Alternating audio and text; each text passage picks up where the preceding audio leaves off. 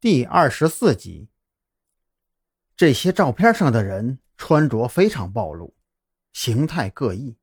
第一张是护士照，显得非常清纯；第二张是穿着紧身皮裤、手里拿着小皮鞭的英姿照片；第三张像是一个职场达人。当啷一声，蓝雨桐轻轻地打开柜门，寻找到了些什么。这女人应该经常招人来这里，她把自己的家当成了一个娱乐的场所。蓝雨桐虽然说是一个警察，对某些东西早已经见怪不怪，但是在这种环境里又看到这些东西，着实令他有些脸红。张扬关注的重点显然不在于此，被褥里面是热的吗？短时间内应该是没有人在这里睡过，不过这里的光线迷惑性太大了，我们需要专业的人来重新取证。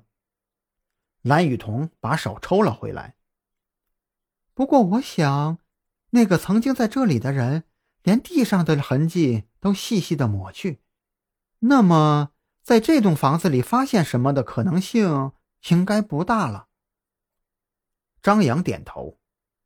如果几分钟前这里确实有人存在的话，那么这个人肯定就是凶手，而且他逃走显然走的是楼梯。张扬下楼的时候就特别观察过，两部电梯，一部停在一楼，一部停在他们当时所在的十九层。凶手就住在这个楼里，电梯他不敢走，楼梯最下面又是锁住的，嫌疑人想要躲避追查。就只能进入这里的某间房子。几分钟后，李栋亲自带队赶到，负责调查取证。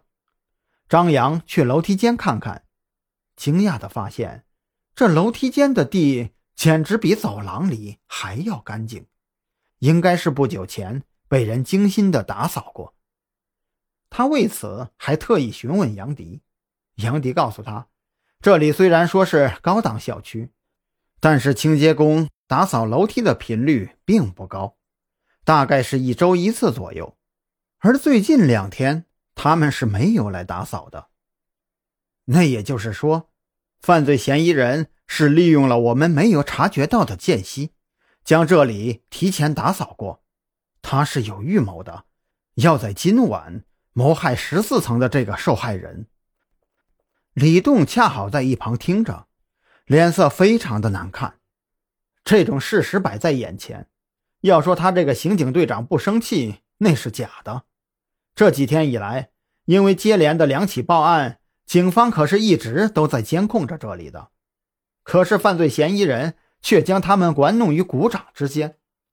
对方算准了今天每一个人关注的重点都会在十七层，所以他可以在十四层肆无忌惮的杀人，然后。安逸的离开。开始排查，这栋楼的每一户人家都要把门给我敲开，询问每一户人家每一个人的去向。李栋声色俱厉，他几乎已经到了爆发的边缘。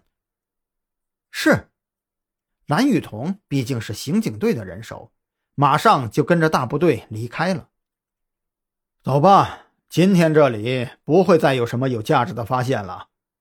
赵军不知从什么时候起出现在了张扬的身边，他晃了晃自己的手机，我已经把这里的情况告诉王啸天了，他会做好分析，等我们回去一起讨论。